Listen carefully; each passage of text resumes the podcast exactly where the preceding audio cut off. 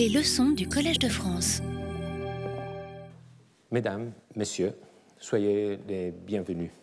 Dans la leçon de la semaine dernière, j'ai exposé les lignes générales du cours qui est dédié aux usages juridiques du passé dans la pensée des juristes romains.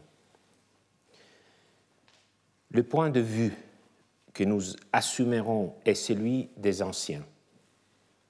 Comment ont-ils imaginé eux-mêmes leur histoire juridique?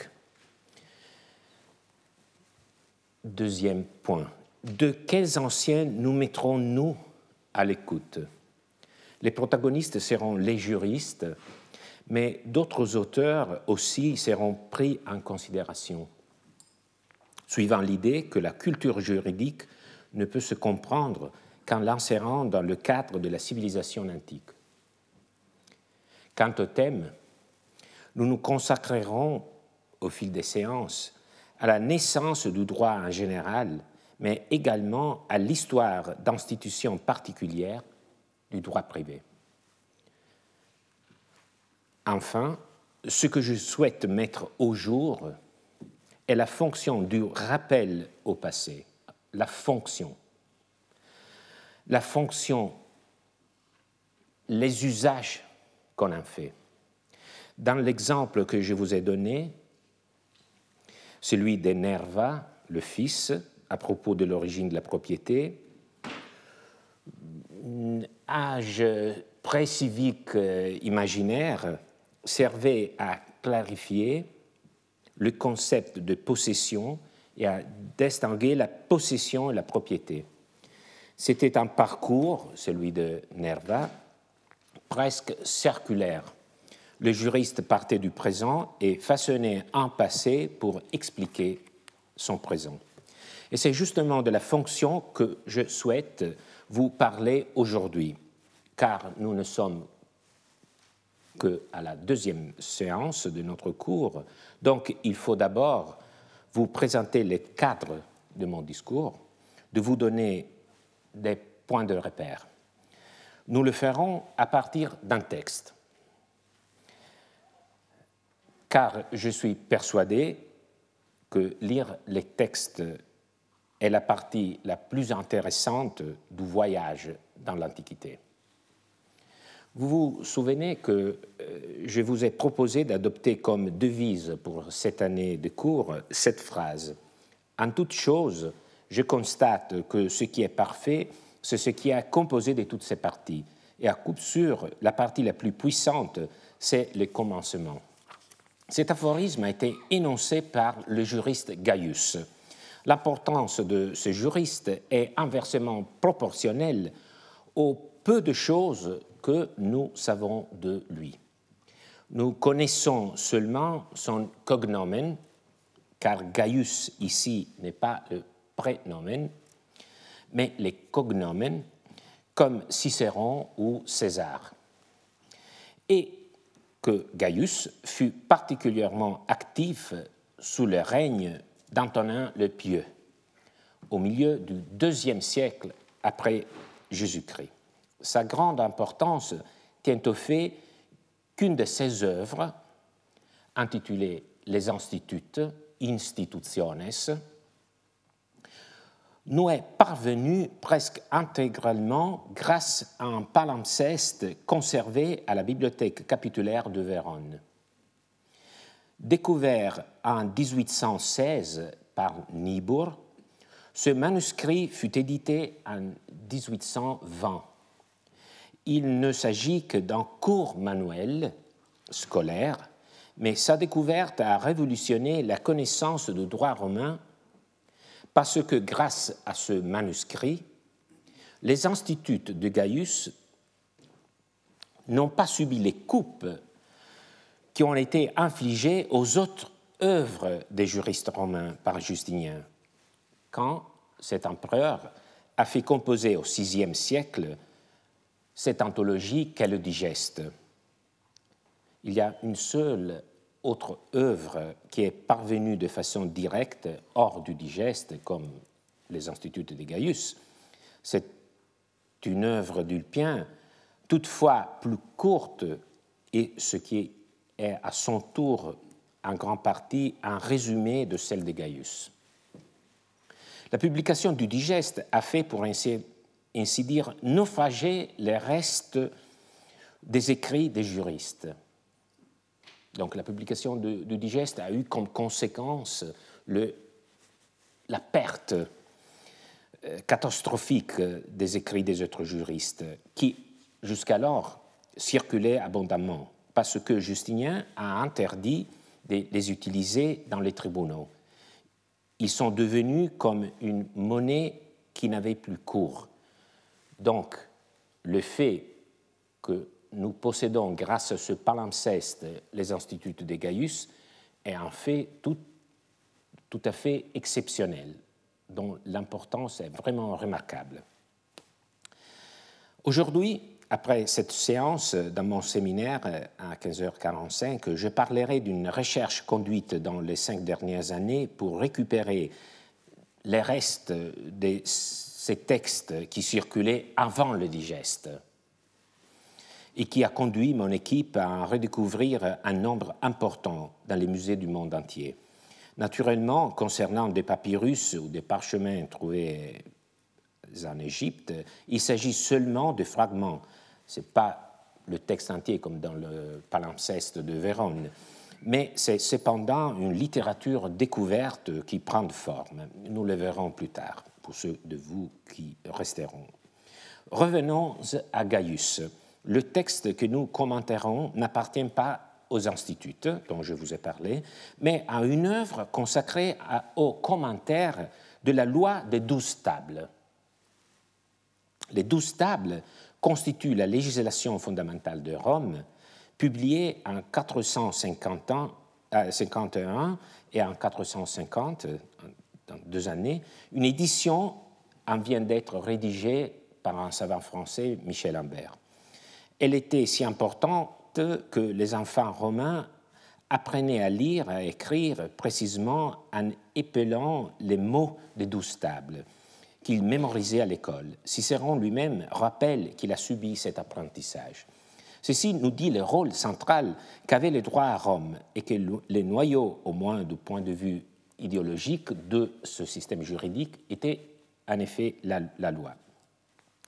Voilà pourquoi, encore au deuxième siècle de notre ère, un juriste comme Gaius décide de commenter une loi émise 600 ans plus tôt, parce que Gaius vit au deuxième siècle après Jésus-Christ et la loi de douze tables a été promulguée au cinquième siècle avant Jésus-Christ, et ce qui le fait, et ça explique parce qu'il l'est fait, il fait ce, commentaire en pleine conscience de la distance, mais aussi de l'actualité permanente des douze tables qui incorporait certains des éléments premiers du droit romain et certains principes toujours valides sur lesquels s'appuyaient les développements postérieurs. Gaius, avant d'entamer son commentaire, se présente au lecteur. Il se présente au lecteur. Pour nous, habitués aux livres modernes, les préfaces, parce qu'il s'agit d'une préface, n'ont rien d'inattendu. Mais les prologues d'œuvres de la jurisprudence romaine parvenues jusqu'à nous sont très peu nombreux. Plus qu'un refus des juristes à déclarer leurs propres buts et méthodes, ce petit nombre de préfaces est imputé, à mon avis, et au moins en partie, justement aux péripéties de la transmission des textes jurisprudentiels à travers le digeste. Donc vous voyez, il faut toujours croiser la question du contenu et la question de, la transmission des textes. Alors, pour ce qui concerne les préfaces, le problème textuel est facile à saisir d'un point de vue, disons, abstrait. Le digeste de Justinien est une collection, une collection organisée thématiquement. c'est-à-dire divisé en 430 titres, chacun d'eux traitant un thème, par exemple achat-vente, le dépôt, l'adultère. Donc, cette collection ne donnait pas l'opportunité d'accueillir de nombreuses préfaces qui auraient été inutilement répétitives. Donc c'est une collection, on ne peut pas multiplier les introductions. Pour nous limiter aux exemples, alors, ce n'est pas par hasard que les préfaces que les compilateurs de Justinien choisirent de conserver sont situées, parce qu'il y en a quelqu'un de prologue, mais où sont-ils? Ce type de prologues sont situés en des endroits stratégiques du digeste, où euh, les préfaces assurent une fonction introductive cohérente avec leur nouvelle position. Pour nous limiter aux exemples les plus parlants, cela vaut pour le prologue des instituts d'Ulpien. Ulpien, c'est un juriste qui créé au début du IIIe siècle après Jésus-Christ, donc c'est un juriste un peu postérieur par rapport à Gaius.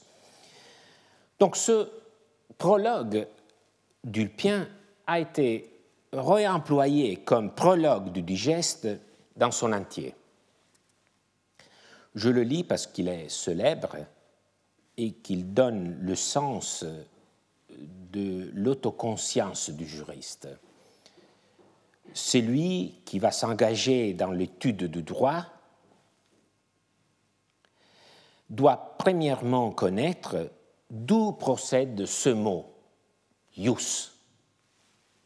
Il est dérivé de justitia. Bien sûr, c'est une fausse étymologie, mais ça rend l'idée. Car, selon la formule impeccable de Cels, à notre juriste, le ius est l'art de l'équité et du bon. C'est à raison donc que l'on pourrait nous nommer, nous juristes, prêtres de la justice, car nous cultivons la justice, nous professons la connaissance du bon et de la proportion équitable, séparant le juste de l'injuste. Nous cherchons à former des hommes sages, non seulement par la crainte de peine, mais par l'espoir de leur récompense. Nous poursuivons, je ne m'abuse, une philosophie véritable, pas seulement un semblant de philosophie.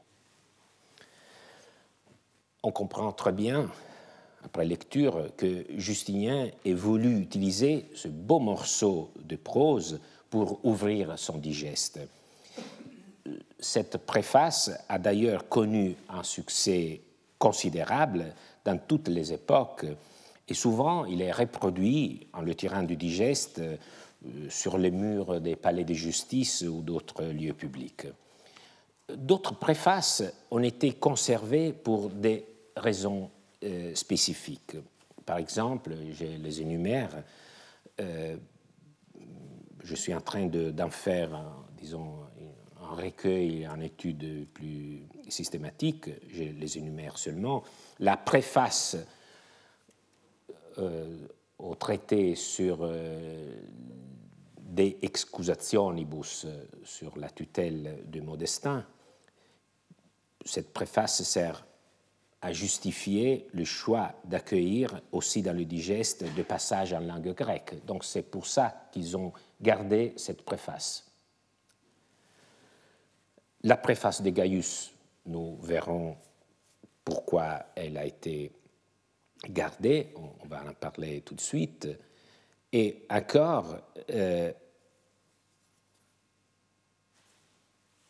nous pourrions dire que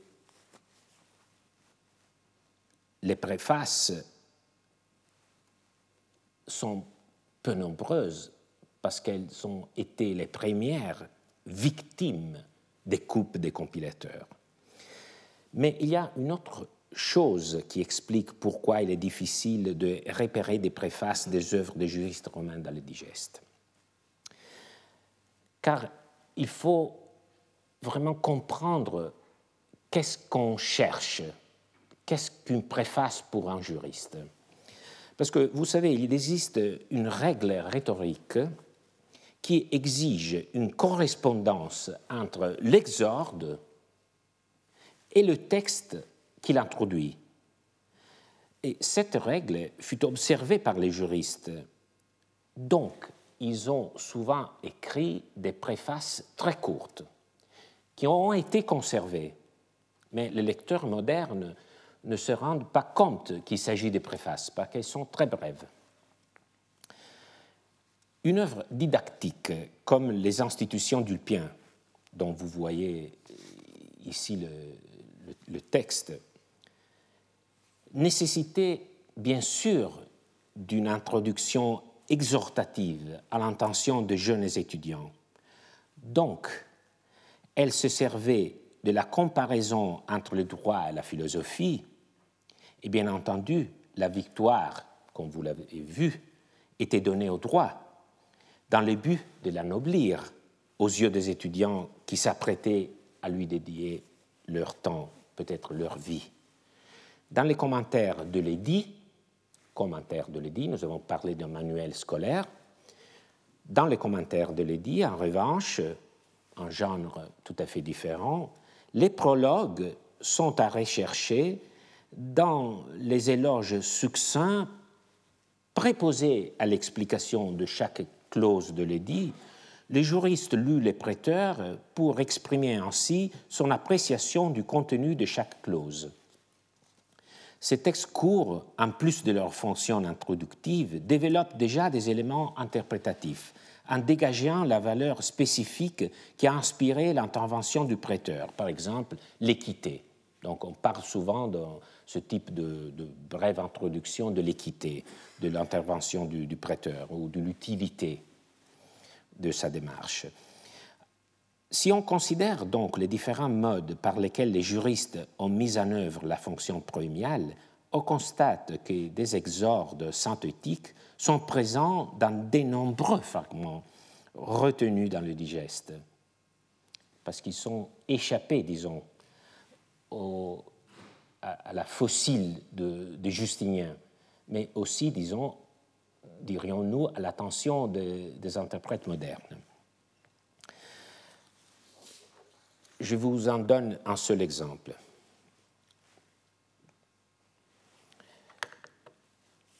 Le sujet, dit Ulpien dans son commentaire à l'édit, le sujet requiert, avant d'en arriver à l'explication des termes de l'édit, de donner quelques éléments sur le sens de la rubrique elle-même. Donc, Ulpien est en train de commenter une partie de l'édit du prêteur. L'édit était articulé en titre sous titre, donc il commence à expliquer un de ces titres, et il se dit il faut, en premier lieu, s'interroger sur le titre même, sur la rubrique. C'est parce que le prêteur a placé sous ce titre de nombreuses règles relative à des contrats variés qu'il a donné le titre res credite, comprenant en effet tous les contrats que nous instituons en faisant confiance aux autres. En fait, comme l'a dit Sels au premier livre des Questiones, credere, c'est-à-dire confier, est une notion générale. Même le mot res, chose, a été choisi par les prêteurs parce que ce mot est général. Alors, faisons une comparaison entre l'introduction aux instituts et ce type d'introduction. Parce que l'introduction aux instituts d'Ulpien était clairement une préface très développée, tandis que l'introduction que je viens de lire est bien plus succincte et on pourrait douter qu'il s'agit d'une euh, vraie introduction. Mais regardez, il y a des symptômes de la fonction proémiale. Par exemple, j'ai souligné les, les, mots qui sont les plus importants. Dans le deuxième texte, on commence en se disant et est, le sujet requiert. Le premier exorde commence en disant oportet, il faut. Donc c'est le, même type, disons, de, de commencement pour dire qu'il y a la nécessité de faire quelque chose, mais de la, mais de la faire quand? De la faire auparavant. Alors vous voyez dans les deux textes, il y a priusquam dans le deuxième et prius dans le premier. Donc avant de commencer d'entrer vraiment dans, les sujets, il faut faire quelque chose. Cela suffirait. Parce que quand un texte dit que il traite de quelque chose qui précède l'explication euh, véritable, ça veut dire qu'il se définit lui-même une préface. Mais nous pouvons même regarder les contenus. Les contenus portent dans les deux cas sur l'explication d'un mot. Et disons, la perspective étymologique est typique de toute introduction. Donc il faut auparavant bien réfléchir sur la signification des mots. Avant de commencer un sujet, faut bien comprendre de quoi s'agit-il? Et la perspective étymologique est typiquement une perspective qu'on aborde, qu'on utilise dans, des préfaces. Et euh, vous voyez un, dernier point en commun. Euh, dans les deux textes, Ulpien se réfère à l'autorité d'un juriste précédent, et dans les deux cas, c'est le même juriste, Cels. Donc vous voyez, euh, il y a des, disons, symptômes qui montre que nous sommes euh, à la présence de deux préfaces, même si la première est bien plus développée. On a toujours reconnu qu'il s'agit d'une préface, tandis que la, deuxième n'a pas reçu une attention, sauf que pour le contenu, mais pas euh, par rapport à, à sa forme. Mais il s'agit d'une préface.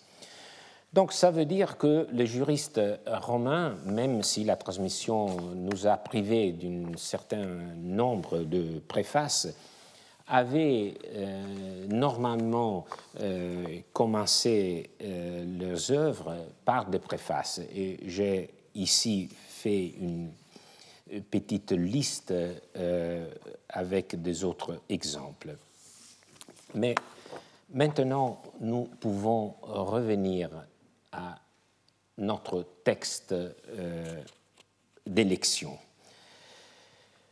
c'est-à-dire à la préface de Gaius, au commentaire des douze tables. Donc, sa préface est la plus ancienne parmi celles transmises par le digeste. Comme je vous le disais, Gaius fut active en plein deuxième siècle de notre ère, disons entre Antonin le Pieux et Commode. Cette préface a été choisie par les compilateurs du digeste parce qu'elle est placée en ouverture de l'unique titre du digeste à contenu historique. C'est le deuxième titre du digeste qui traite de l'histoire du droit, des magistratures et de la disons, généalogie des juristes.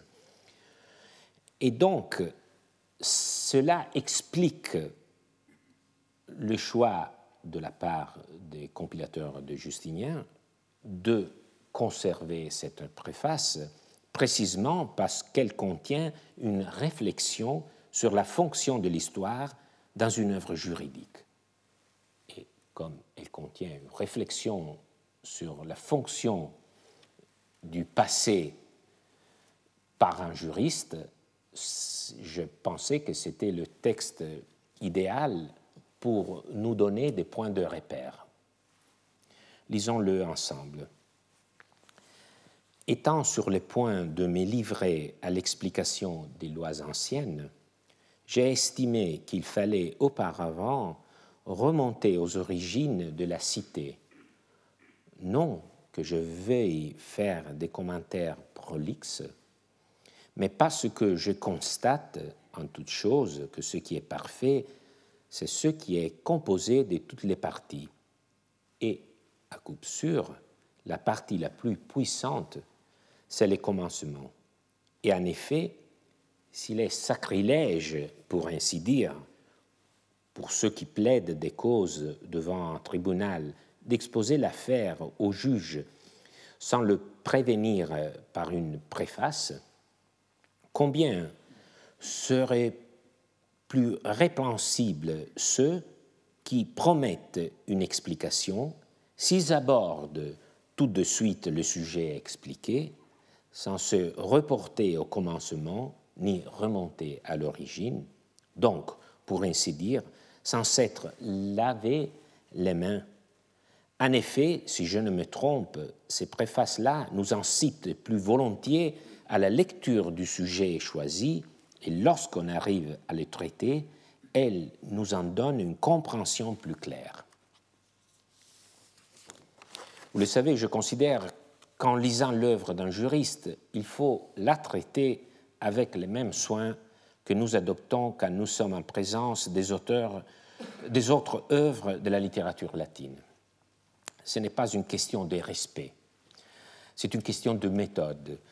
Il faut bien comprendre que lorsque les juristes écrivaient, ils avaient dans leur plume les contraintes, les modèles, les sensibilités qu'ils avaient appris au contact avec le reste de la prose latine, y compris la prose d'art.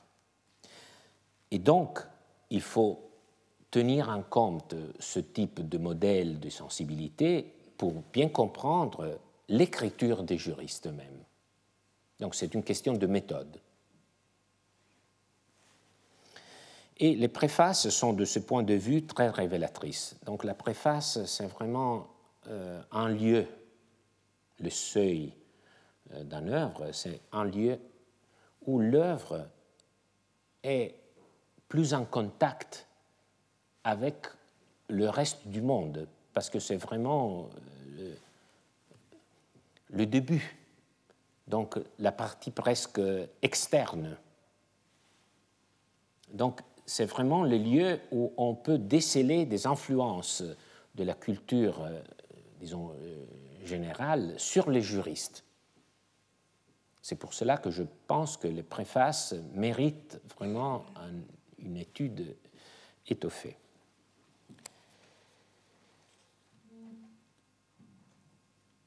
Il existait deux modes fondamentaux pour mettre en forme une préface dans l'Antiquité.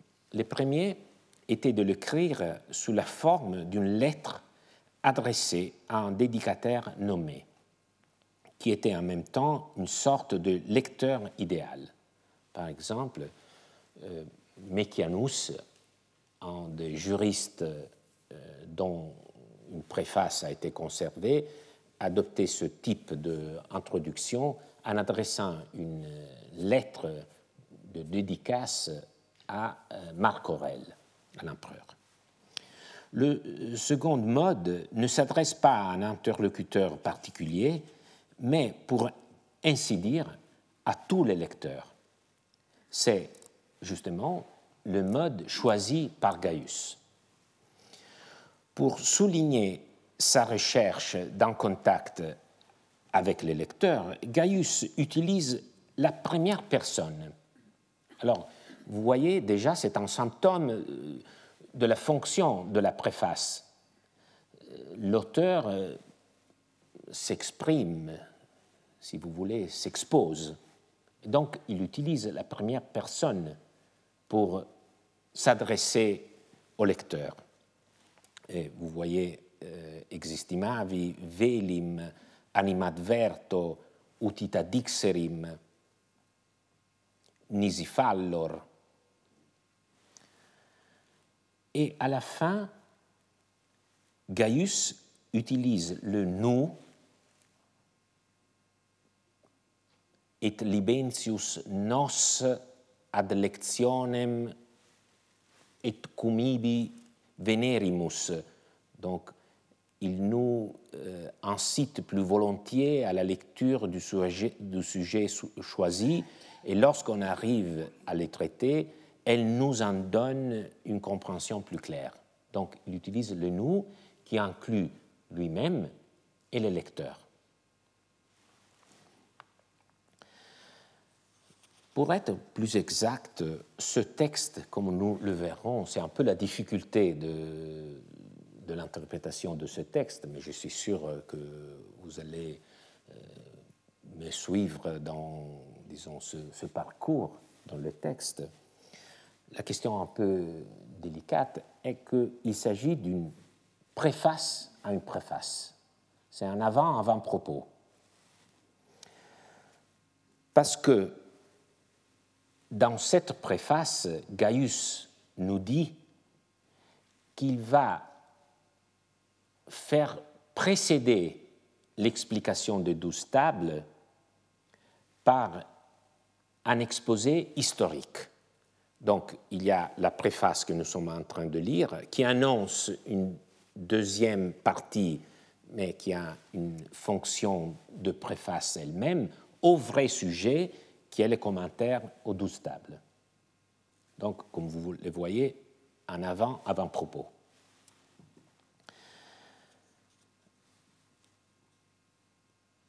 Mais comme il est en train de présenter dans une préface une deuxième préface, il faut qu'il la justifie. Et la justification sinue dans un raisonnement bien construit qui a son noyau dans la constatation de la part de Gaius que nous connaissons très bien, c'est-à-dire que chaque chose est parfaite si elle est constituée de toutes ses parties, et dans le postulat suivant, que de toutes les parties, le commencement est la plus importante. Alors, commençons par le premier postulat. Dire qu'une chose est parfaite parce qu'elle est constituée de toutes ses parties revient quasiment à une tautologie. Si l'on prend en compte l'étymologie de perfectus, qui signifie justement complet. Il est plus intéressant de voir que Gaius exprime cette idée en termes très proches d'un passage d'un autre auteur, d'un texte qui peut-être le précède ou même le suit. C'est très difficile parce qu'il s'agit d'un texte attribué à Quintilien, une de ses déclamations, où Quintilien dit, ou l'auteur de ce texte, tout d'abord, les abeilles, il est en train de décrire euh, construction d'une ruche, tout d'abord les abeilles suspendent la base avec des liens forts, puis à partir du début, la ruche croît de façon égale dans toutes ses parties, et rien de ce qui a été commencé n'est si petit qu'il n'est déjà parfait en soi et qu'il n'ait besoin d'une autre partie. Donc c'est je vous l'assure, à peu près le même raisonnement, mais euh, exprimé d'une façon très euh, élaborée. Et ça dépend de la différence du genre littéraire entre la déclamation très ornée et le discours d'un juriste. Mais l'intérêt de ce rapprochement est qu'il montre que les juristes ne vivaient pas isolés, mais bien dans un espace littéraire ce rapprochement nous permet même de comprendre les différences qu'il y a entre les genres euh, littéraires. Puis, après l'idée de la perfection d'une chose si elle est composée de toutes ses parties. Puis vient la deuxième idée, le deuxième postulat sur lequel se fonde le raisonnement de Gaius.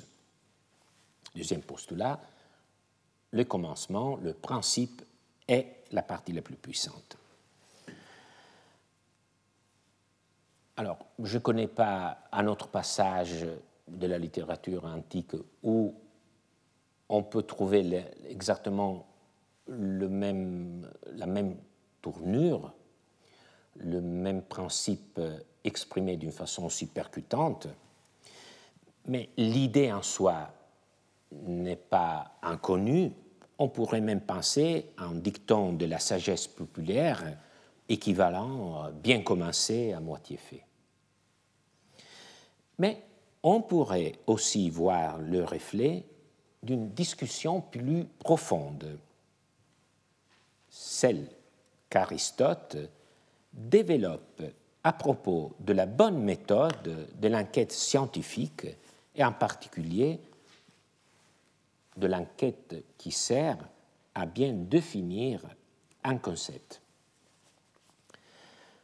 Dans l'éthique à Nicomaque, Aristote dit Nous devons aller à la recherche de chacun des principes, des principes,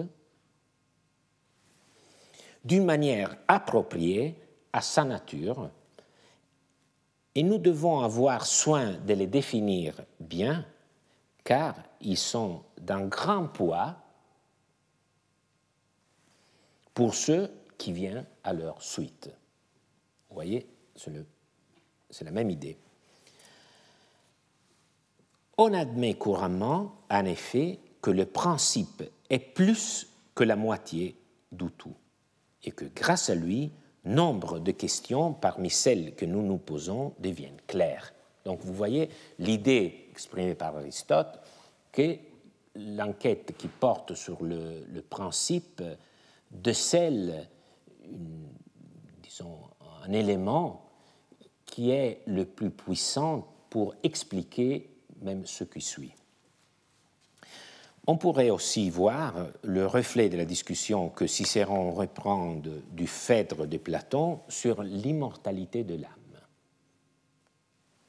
Alors, je vous épargne la lecture de ce texte pour vous en faire une, petit, une petite paraphrase. Ce que Cicéron, dans le sillage de Platon, dit ici, euh, il explique le retour au principe. Chaque chose, il dit, a une origine qui la met en mouvement. Donc s'il y a une chose, disons, qui bouge, qui vit, qui a une dynamique, il faut qu'il y ait une origine. Mais cette origine ce principe, par définition, est indépendante, ne peut à son tour avoir une origine. Autrement, ce ne serait pas une origine, un commencement. Et donc, de ces faits, ce principe est éternel, immortel. Donc, c'est la démonstration de l'immortalité de l'âme, mais vous voyez que c'est le même type de raisonnement à propos du principe et de, disons, de, la puissance euh, qu'il a sur euh, la suite. Alors, à mon sens, ce type de rapprochement a euh, ce mérite. je ne prétends pas que Gaius et lu attentivement Platon, Aristote, ni même les Tusculans de, Cicéron. Mais il est indéniable que le raisonnement de Gaius était bien répandu et que lorsqu'il écrivit sa préface, il a donc pu puiser dans ce répertoire d'idées. Et donc cela démontre que Gaius, c'est le mérite de ce rapprochement, que Gaius, comme les autres juristes, était impliqué dans la culture de son temps. Mais il est également intéressant, parce qu'il ne faut jamais se tromper dans ce type de rapprochement, il ne faut jamais en conclure euh, à l'équivalence entre Gaius et Aristote. Donc il faut, faut vraiment faire des rapprochements et après faire le bilan. Alors le bilan est que l'idée était bien répandue, que Gaius a puisé dans ce répertoire d'idées, mais après, vous voyez la différence de forme. Gaius exprime cette idée d'une façon très sobre, tandis que Aristote ou Cicéron en font un développement très, très long, très articulé. Et donc, on peut dire même que Gaius incorpore cette idée dans une étymologie, c'est-à-dire que Gaius n'est fait que, euh, disons, cacher son idée sous le manteau d'une simple étymologie. Mais cela n'empêche pas que sa culture était enracinée dans une culture bien plus euh, étendue. Bon, idée de complétude, idée de prédominance du commencement, ces deux idées sont maintenant développées par Gaius dans deux directions. Une formelle, l'autre substantielle. Formellement, la nécessité de commencer par les commencements, parce que c'est ça que Gaius dit, il faut commencer par les commencements, est illustrée par la pratique considérée comme indispensable de, euh, de commencer par une préface dans les discours judiciaires. Euh,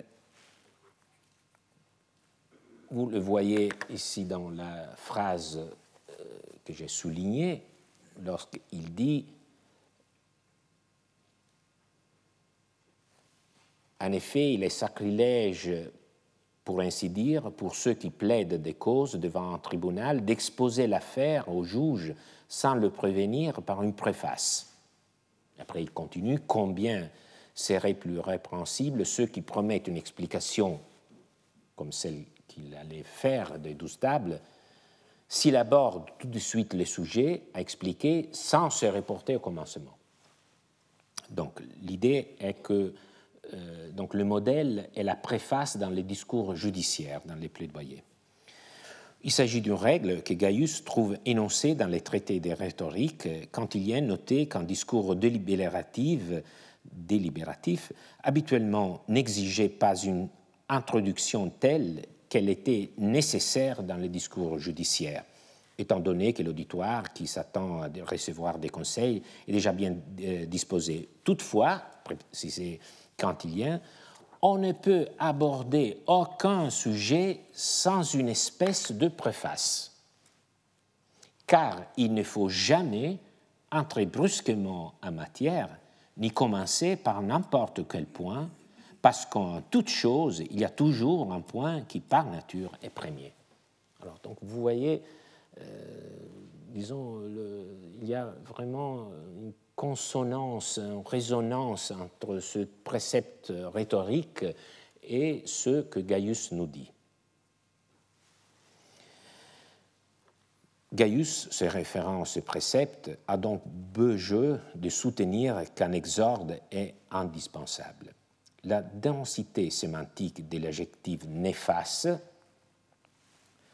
en rouge, par lequel Gaius s'oppose en revanche à une éventuelle omission,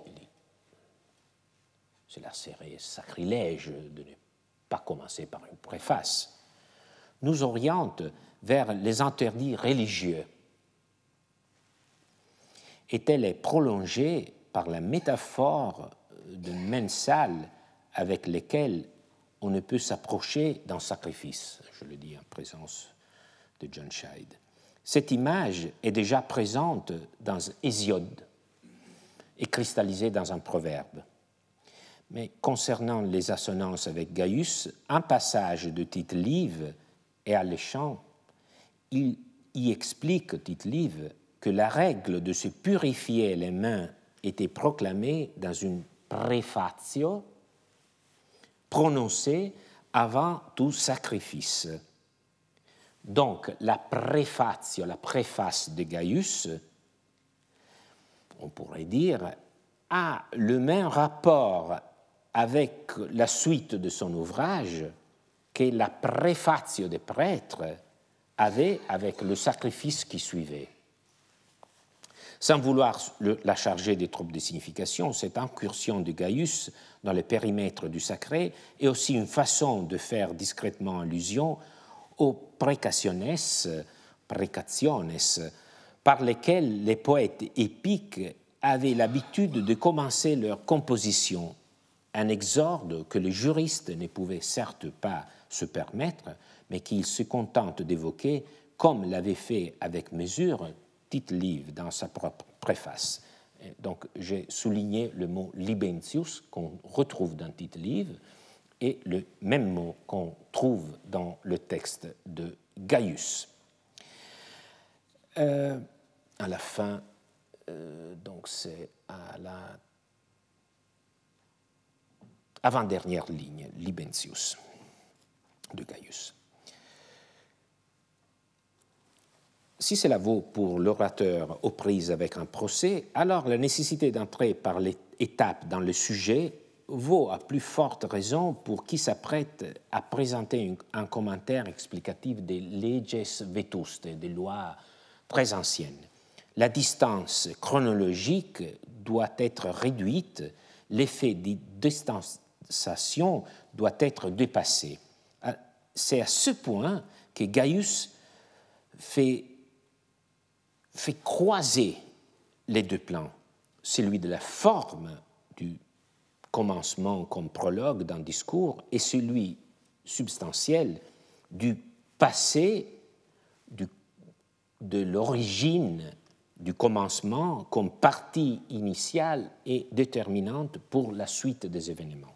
Donc, il y a le plan formel de la préface comme texte et du commencement historique comme la partie qui déclenche la suite des événements. Gaius assigne deux objectifs au retour en arrière, au flashback, qui remontent au début de la cité. Ce retour en arrière, en effet, nous ne l'avons pas, nous avons seulement cette préface. Mais les objectifs sont l'un de susciter l'intérêt, libentius, plus volontiers ce type de préface nous incite à poursuivre la lecture. Deuxième fonction, faciliter la compréhension des douze tables. Donc il y a deux raisons pour euh, anticiper l'explication des douze tables, faire précéder cette explication par une description des origines de la cité. Donc, euh, inciter à la lecture, le plaisir et une fonction de compréhension. Alors, tout lecteur romain pouvait reconnaître dans cette combinaison de buts le classique motif d'Horace omne tulit punctum qui misquit utile dulci lectorem delectando pariterque monendo. En outre, en plaidant la cause de la meilleure compréhension qu'on peut saisir si l'on remonte au principe, Gaius s'est référé à un autre illustre précédente, l'exorde du Procluentio, où Cicéron disait que si on comprend le début, la suite sera plus facile à comprendre. Donc la trame des deux motifs que nous avons mis en lumière est d'affronter un problème, un petit problème, avant notre conclusion, est d'affronter un problème qui touche la constitution du texte. Le seul manuscrit disponible pour ce titre du digeste, le manuscrit de Florence, comporte la leçon Facturus legum vetustarum interpretationum necessario prius ab urbis initis repetendum existimavi. Donc, je euh, répète la euh, traduction. Étant sur le point de me livrer à l'explication des lois très anciennes, j'ai estimé qu'il fallait auparavant remonter aux origines de la cité. Euh, cette leçon latine que j'ai soulignée a suscité des doutes. Nous pourrions y lire que Gaius entend remonter aux origines des Roms, aux origines de la cité elle-même. Mommsen, cependant, a proposé de développer le mot prius en populi romani ius. C'est génial. Cette proposition du grand savant a été accueillie très favorablement parce que, outre son élégance, elle a en sa faveur la fréquence dans les textes juridiques, de l'abréviation PR pour Populi Romani. Toutefois, une raison, me semble-t-il, doit faire hésiter à accepter cette proposition de Mommsen. Le verbe répéter ne signifie pas raconter, parler du, ici donc hypothétiquement raconter, parler du ius, mais bien remonter à. Donc, on ne pourrait le traduire, si nous suivons la correction de Mommsen, raconter les droits du peuple romain dès le début de la cité, mais plutôt remonter au début de la cité. Ceci étant dit, même si on garde la leçon du manuscrit, donc je propose de garder la leçon du manuscrit de Florence, Prius, sans le corriger en Populi Romanius, la question demeure ouverte. Qu'est-ce que était l'objet de euh, ce retour en arrière? Une description des origines de la cité elle-même une description des origines du droit. Et je pense que le sens général du passage de Gaius oriente résolument dans cette seconde direction. Le commencement relatif aux douze tables n'est pas constitué par l'histoire de la cité en général, mais par l'histoire du ius, du droit, qui a précédé la législation décemvirale et qui peut aider à une meilleure compréhension. Donc, les deux solutions textuelles amènent, l'une directement, l'autre de façon indirecte, au même résultat. La fonction explicative de l'histoire préconisée dans cette préface a été mise en pratique par Gaius ailleurs. Pour en donner un seul exemple, quand il est dans les instituts la série des leges, des lois limitant la. Euh, j'aurais dû vous montrer cette euh, diapositive euh, diapo auparavant, mais vous la voyez maintenant. donc, lorsque Gaius parle dans, dans, les instituts des lois publiques limitant la liberté testamentaire, liberté complète selon les douze tables, puis vainement restreinte par la loi Furia, la loi Voconia, jusqu'à la loi Falcidia qui atteignit cet objectif. Dans son discours, Gaius ne se préoccupe pas d'indiquer les dates et les circonstances sociopolitiques de ces différents leges. Il n'instaure pas non plus des liens explicites entre les réformes et les changements de pratiques de transmission du patrimoine, la dialectique entre passé et présent dans ce texte de Gaius que j'évoquais très rapidement, entre une loi et la précédente, est rythmée uniquement par l'imperfection technique jusqu'à ce qu'on arrive à l'objectif, à la solution efficace. Le but pédagogique et transparent Arrivé à la dernière loi, la loi Falcidia, les lecteurs des instituts en comprennent mieux le fonctionnement dans un contre-jour éclairé par le précédent. Donc, je vous ai montré un, autre exemple par Gaius lui-même de ce type de fonction du euh, retour en arrière, on explique une loi récente euh, par les biais des lois qui la précèdent. Et cette dialectique est rythmée seulement du point de vue technique. Donc les lois sont imperfectes jusqu'à la dernière. Et lorsque le lecteur parvient à la dernière loi, il a bien compris de quoi s'agit-il, parce qu'il a compris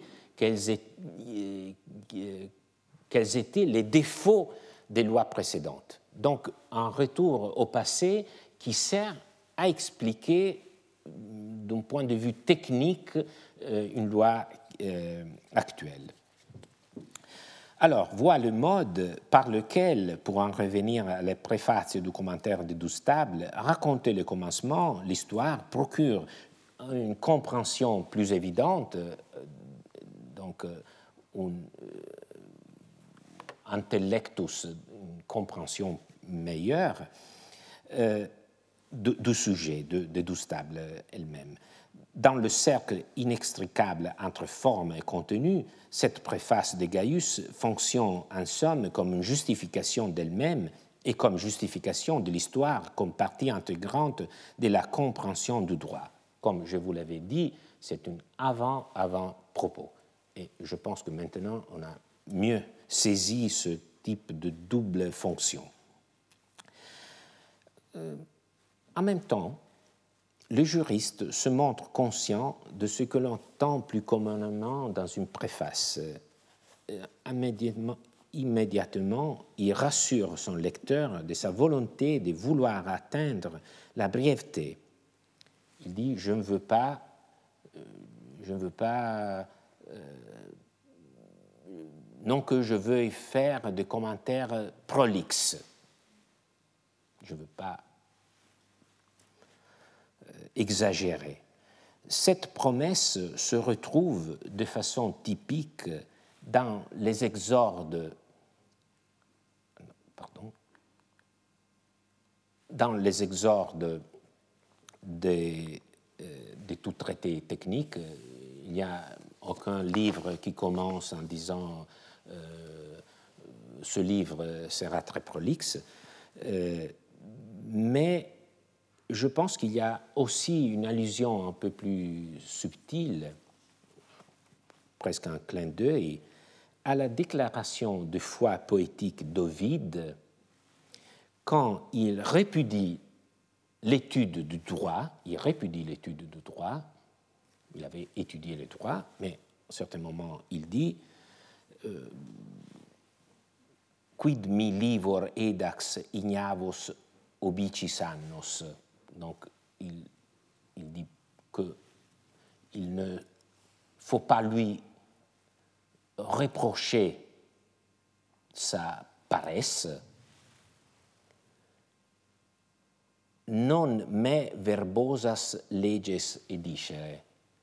Il ne veut pas apprendre les lois qui sont prolixes, verbosas. Vous voyez que c'est le même, les deux mots qu'on rencontre dans la préface de Gaius. Il va faire un commentaire de loi très ancienne, mais il ne veut pas faire un commentaire prolixe. Donc les deux mots se retrouvent dans la même ligne dans le vers d'Ovide et dans la préface de Gaius. Mais bien entendu, donc euh, c'est un juriste qui parle, c'est n'est pas un poète qui a répudié le droit. Avant de laisser le prologue de Gaius et de conclure notre euh, séance d'aujourd'hui, un indice stylistique peut contribuer à mettre en lumière l'idéologie qui animait l'auteur. Donc c'est le dernier, euh, disons, symptôme de connexion avec la culture en général. Les textes de Gaius commencent par la phrase Facturus legum vetustarum interpretationem étant sur le point de me livrer à l'explication des lois très anciennes. La préface du livre Aburbe Condita de Tite-Live s'ouvre avec ces mots Facturus ne opere pretium sim. La position du participe futur facturus au début de la phrase est rarissime dans l'ensemble de la littérature latine et qu'il se situe non seulement au début d'une phrase, mais en même temps au début de l'œuvre elle-même, ne se trouve que dans ces deux seules préfaces. En écrivant Facturus legum vetustarum interpretationem, Gaius fait donc allusion à la préface livienne, et le rapport intertextuel est d'autant plus essentiel que Tite-Live s'interroge, tout comme Gaius, sur l'opportunité d'écrire une histoire qui remonte aux origines de Rome. Les coïncidences entre les textes sont multiples, ce n'est pas seulement le premier mot, il s'agit de mots-clés. En outre, initia, origo, vetustas, repetere, libentius. Dans son incursion dans un autre genre, toutefois, les juristes savaient où s'arrêter. L'exorde livien, facturus ne opere pretium sim, était cité par Cantilien comme exemple de la partie initiale d'un hexamètre placé au début d'une phrase en prose, choix stylistique qui avait attiré des critiques nombreuses. Donc, commencer de la prose par un vers. Gaius ne va pas jusqu'à suivre Tite-Live sur ce terrain. Les premiers mots de sa préface ne constituent pas une clausule métrique. Les juristes, qui selon ce même Cantilien avaient horreur des clauses rythmiques, étaient attentifs à discipliner leur écriture. Le prologue permettait mieux exiger un style plus élevé par rapport au traité lui-même. C'est pourquoi Gaius s'était concédé le luxe de faire allusion à Tite Live et aussi à Cicéron, Ovide, Horace, peut-être même Aristote, euh, Platon, sans toutefois se risquer à un hexamètre. Son clin d'œil au lecteur, qui n'avait aucune difficulté à en saisir leurs références, est peut-être aussi une indication de la source à laquelle les juristes puisent pour colorer le récit des origines du droit à l'époque de la fondation de, la cité, mais nous ne le savons pas parce que, comme je viens de le dire, la suite de l'ouvrage de Gaius est perdue. Mais si l'on compare les deux préfaces, on note que Gaius ne se contente pas d'un simple hommage passif. Tite-Live se disait conscient de ce que le lecteur moyen tirait peu de plaisir du récit des primes origines. Donc Tite-Live disait, mais les lecteurs euh, modernes euh, n'ont pas un goût, disons, si fort pour les origines, souhaitent connaître plutôt l'histoire récente. Euh, Gaius inverse le terme, comme cela se produit souvent dans l'imitation littéraire, par un subtil jeu d'émulation, selon les juristes, c'est au contraire la description des origines du droit romain qui conduira plus volontiers Libentius le lecteur vers le véritable objet de son traité, les commentaires des douze tables. Il est difficile d'y voir un jugement de valeur, un signe du déclin du droit comme celui que Tite-Live attribue en général aux mœurs de Rome, conscient que les commentaires des lois très anciennes des douze tables représentent une lecture tout autre que frivole, Gaius, dans son intelligente modestie, était peut-être seulement en train de faire de l'auto-ironie. Cela reste une hypothèse. Il est en revanche sûr que, lu dans une perspective de cette dette intertextuelle, la préface de Gaius nous donne un aperçu de sa culture il nous montre son contrôle stylistique, sa confiance en l'histoire comme mécanisme explicatif et en définitive l'habilité à attirer en un mot l'attention, la bienveillance du lecteur, jusqu'à ceux qui ne possèdent même pas la suite de son œuvre comme nous. Pour conclure, les juristes incluent le passé dans leur horizon, mais c'est un passé qui tend souvent à se soumettre au droit. L'histoire n'est pas non plus prise en compte dans sa singularité imprévisible, au contraire, elle est vue en tant qu'élément contribuant à une rationalisation du droit c'est-à-dire en tant qu'impulsion qui pousse le droit vers son état actuel, que les juristes présentent comme une amélioration technique. Cela n'empêche pas de voir en transparence une décadence de mœurs, peut-être. Dans le cas des lois de succession dont je vous ai parlé, la cause de la législation était la dissipation des biens à travers les legs. Donc, il y avait une sorte de dissipation du patrimoine euh, auxquelles les lois euh, cherchaient de faire face. Si donc les juristes laissent le thème moral à l'arrière-plan, ce n'est pas parce qu'ils y étaient insensibles, au contraire, on peut dire qu'ils donnaient comme présupposé la lutte du droit contre le, les mauvais mœurs, sans qu'il fût nécessaire de l'évoquer. nous allons voir dans la séance de mercredi prochaine que cette vision est tout à fait cohérente avec une idée plus générale de la naissance du droit, du droit en tant que tel. Mais des vers des vrais poètes cette fois à nous la déceler. Merci. Retrouvez tous les contenus du Collège de France sur www.colège-2-france.fr.